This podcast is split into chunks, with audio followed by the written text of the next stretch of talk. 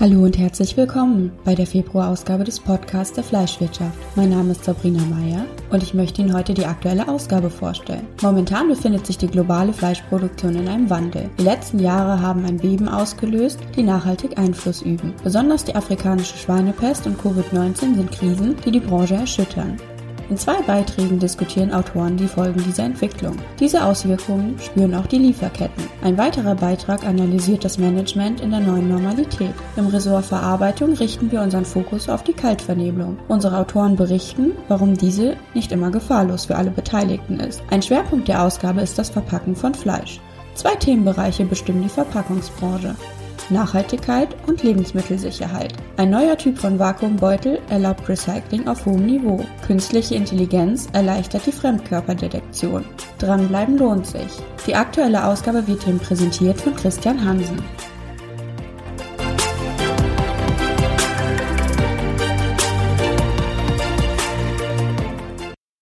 In unserem Standpunkt der Februarausgabe analysiert Elena Coeto-Chavaria den ASP- und Corona-bedingten Rückgang beim Fleischkonsum und beim Export. Für die Fachjournalistin ist klar, der Asien-Export muss Chefsache werden. Die Fleischbranche in Deutschland wurde 2020 hart getroffen. Mühsam erarbeitete Marktzugänge gingen über Nacht verloren und weder der EU noch Deutschland ist es bisher gelungen, eine ASP-Regionalisierung mit den Regierungen der asiatischen Staaten allen voran mit China, auszuhandeln. Das könnte die für 2021 erhoffte Erholung ausbremsen und die Wettbewerbsfähigkeit Deutschlands auf dem internationalen Fleischmarkt nachhaltig negativ beeinflussen. Es sei denn, der Fleischexport wird, nun auch in Deutschland, zur Chefsache. Ohne Paradigmenwechsel in der Politik geht es nicht weiter. Vor allem die Länder Lateinamerikas leben seit Jahren vor, wie das funktioniert. In der Region mangelt es weder an Tierseuchen noch an Skandalen, die für übliche Importstopps in den Zielmärkten sorgen. Daher sollte auch deren Herangehensweise zumindest näher betrachtet werden. Mittlerweile fahren auch einige EU-Staaten eine ähnliche Strategie und können eindeutige Erfolge vorweisen. Ein gutes Beispiel ist Spanien. Hier wurde der Generalsekretär der Kommunistischen Partei Chinas vom Königspaar persönlich empfangen. Als Folge hatten im Sommer 2020 bereits 57 spanische Unternehmen Zugang zum chinesischen Schweinefleischmarkt. Doppelt so viele wie noch ein Jahr zuvor. Im Vergleich in Deutschland besaßen vor dem kompletten Importstopp wegen der ASP im September 2020 gerade 10 Unternehmen mit 15 Betrieben eine Zulassung für China. Man findet auch Fälle aus anderen EU-Staaten, die zeigen, Exportgeschäfte in Asien brauchen Unterstützung von höchster Regierungsebene. Krisenszenarien verändern die Position. Wie genau zeigt Caroline Winkel von der Georg-August-Universität in Göttingen auf. Die deutsche Fleischwirtschaft war mit einem Umsatzanteil von 24,7 Prozent im Jahr 2019, genau wie in den Vorjahren, wieder die größte Teilbranche der deutschen Ernährungsindustrie. Im Jahr 2020 erwirtschafteten 1478 fleischverarbeitende Betriebe mit 128.000 Mitarbeitern ein Umsatz von 45 Milliarden Euro. Davon entfallen geschätzt 10,4 Milliarden Euro auf den Exportumsatz.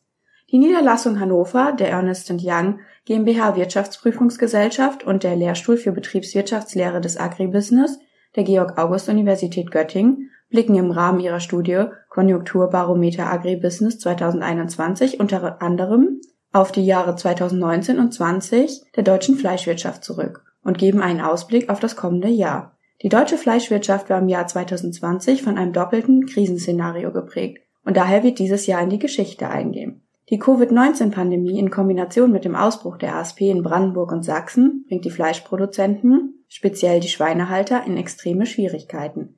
Gewinner der Pandemie waren 2020 die Metzger. Laut Branchenexperten haben die Maßnahmen zur Eindämmung der Pandemie die Konsummuster der Deutschen verändert. Die Krise führte dazu, dass vielen Menschen die Wertigkeit der Erzeugung vor Ort wieder bewusst geworden ist. Davon profitieren vor allem die Fachgeschäfte. Bei Fleisch und Geflügel konnten Fleischereien in den ersten drei Quartalen 2020 mengenmäßig ein Plus von knapp 23 Prozent und wertmäßig sogar eines von 30 Prozent verbuchen. Die Tierhalter und Schlachtunternehmen bekamen die Auswirkungen der Pandemie auf eine andere Art zu spüren. Seit Ende des zweiten Quartals 2020 wird in deutschen Fleischzentren zur Vermeidung von Covid-19-Infektionen bei den Mitarbeitern mit deutlich verringerter Kapazität gearbeitet. Ebenfalls belastend wirkte und wirkt sich die Ausbreitung der ASP bei Wildschweinen aus. Im Jahr 2020 hat die Tierseuche erstmals die Landesgrenze zwischen Polen und Deutschland überwunden. Die Zahl der nachgewiesenen ASP-Infektionen von Wildschweinen nimmt weiter zu. Über 600 bestätigte Fälle gibt es mittlerweile in Deutschland Unmittelbar nach der offiziellen Bestätigung des ersten deutschen ASP-Falls verhängten Südkorea, Japan, Brasilien, Argentinien und auch der für Deutschland sehr bedeutende Importeur China Importstopps für Schweinefleisch aus Deutschland. Mit fatalen Folgen für die Schweinepreise. Unabhängig von der derzeitigen Krisensituation müssen sich die Fleischwarenhersteller auf Umbauprozesse in der Tierhaltung einstellen. Das Kompetenznetzwerk Nutztierhaltung, das Bundeslandwirtschaftsministerium Julia Klöckner im Jahr 2019 als strategisches Beratungsgremium für die Gestaltung der zukünftigen Nutztierhaltung eingerichtet hat, hat der Ministerin im ersten Quartal 2020 ein entsprechendes Empfehlungspapier übergeben. Die Autoren der Studie kommen zu dem Schluss, auch im Jahr 2021 werden die Covid-19-Pandemie und die ASP die Prozesse in der Fleischwirtschaft begleiten und beeinflussen. Die Preisentwicklung und Marktperspektiven, vor allem im Schweinesegment, werden für das laufende Jahr sehr verhalten eingeschätzt. Die Agrarmarktinformationsgesellschaft erwartet im Jahr 2021 einen starken Rückgang der deutschen Schweineproduktion. Branchenexperten rechnen damit, dass die Covid-19-Pandemie die Kosten der Fleischerzeugung auf allen Vermarktungsstufen in die Höhe treiben wird. Erwartet wird, dass der Konsum von Schweinefleisch in Deutschland und wahrscheinlich auch in der EU weiter sinken wird. Die teilweise überdurchschnittlichen Umsätze der Wirtschaftsjahre 2019-20 werden sich 2021 vermutlich nicht wiederholen. 2021 bleiben die politischen bzw. rechtlichen Entwicklungen und die Zielkonflikte zwischen Tier- und Umweltschutz einerseits sowie die Ökonomie und Nachhaltigkeit andererseits von prägender Bedeutung.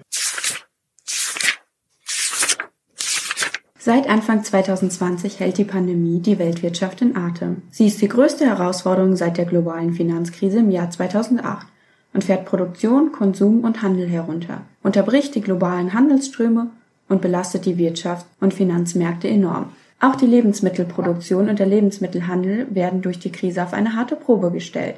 Dabei deckt die Pandemie die existierenden Schwachstellen und Lücken in den bestehenden Lieferketten auf. Wie kann also das Lieferkettenmanagement in der neuen Normalität aussehen? Dieser Frage gehen Marina und Konstantin Halbrock in ihrem Beitrag auf den Grund.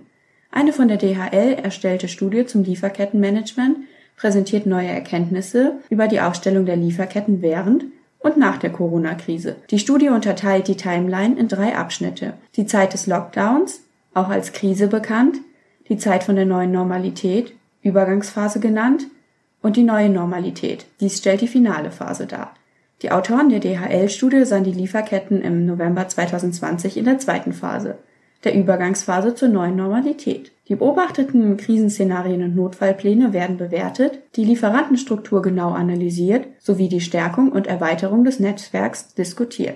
Das Fazit in der Krise konnten sich moderne und agile Geschäftsmodelle behaupten, die flexibel auf die Veränderung des Umfelds reagiert haben. Die Automatisierung und Digitalisierung sowie nachhaltiges Risikomanagement verhalfen Unternehmen zur erfolgreichen Gestaltung ihrer Lieferketten. Effizienz, Nachhaltigkeit und Transparenz der Lieferketten treten in Krisenzeiten in den Vordergrund. Zu ergänzen ist hier noch, dass sich die Bundesregierung Mitte Februar nach langen Ringen auf ein nationales Lieferkettengesetz verständigt hat. International agierende Unternehmen sollen damit verpflichtet werden, Menschenrechte bei ihren Lieferanten im Ausland durchzusetzen und Umweltstandards einzuhalten. Bei der Bundesvereinigung der deutschen Ernährungsindustrie begrüßt man das Ziel des Lieferkettengesetzes, die unternehmerische Sorgfaltspflicht für Lieferketten gemäß internationaler Übereinkommen umzusetzen. Für eine wirkungsvolle Um- und Durchsetzung unternehmerischer Sorgfaltspflichten und einen fairen Wettbewerb sei jedoch ein europäischer Rechtsrahmen notwendig, stellt die Geschäftsführerin Stefanie Sabet klar, die das BFV-Büro in Brüssel leitet. Ein nationales Lieferkettengesetz allein sei nicht zielführend. Wichtig sei es daher, die beiden laufenden Gesetzgebungsprozesse auf nationaler und europäischer Ebene zu synchronisieren und zentrale Fragen zu klären. Der Kaltvernebelung von Desinfektionsmitteln in Produktionsstätten bei laufendem Betrieb steht die Berufsgenossenschaft Nahrungsmittel und Gastgewerbe kritisch gegenüber. Die Freisetzung solcher Wirksubstanzen fällt in den Geltungsbereich der Gefahrstoffverordnung. Warum dieses Verfahren nicht immer gefahrlos für alle Beteiligten ist, erläutern Claudia Schuh und Matthias Weigel. Sie unterscheiden bei der Kaltvernebelung drei Anwendungsfälle.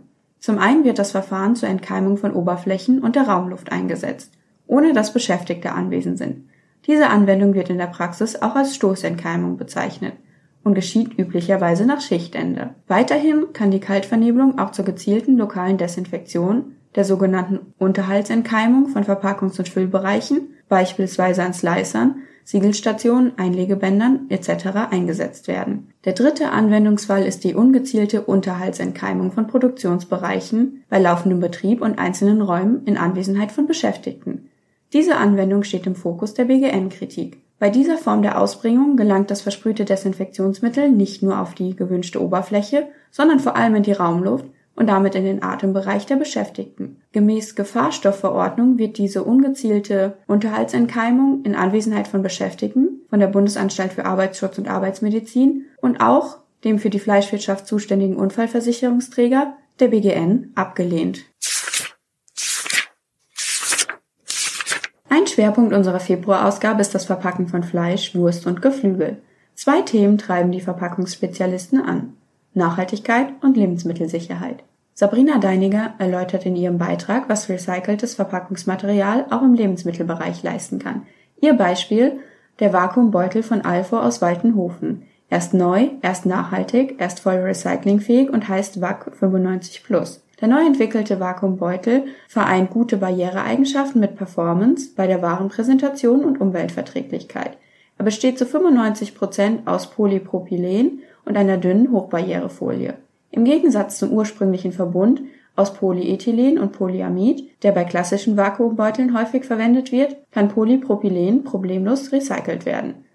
Uli Hurzelmeier, Product Manager bei Sesotec, geht in seinem Beitrag darauf ein, wie künstliche Intelligenz für mehr Sicherheit sorgt. Moderne Fremdkörperdetektion blendet Produkteffekte aus und verbessert die Detektionsgenauigkeit.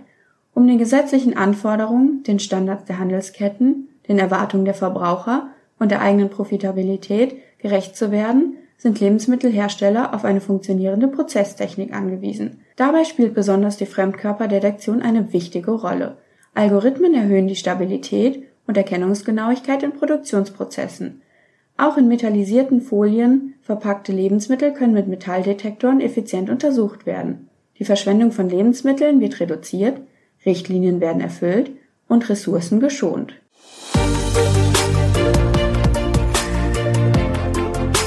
Vielen Dank fürs Zuhören. Die nächste Ausgabe unseres Podcasts erscheint am 16. März. Pünktlich mit der nächsten Ausgabe unseres Hefts. Unsere Schwerpunkte der kommenden Fleischwirtschaft sind Themen der Nachhaltigkeit, Clean Meat und The Future of Technology. Hören Sie auch beim nächsten Podcast Fleischwirtschaft wieder rein. Es bleibt spannend.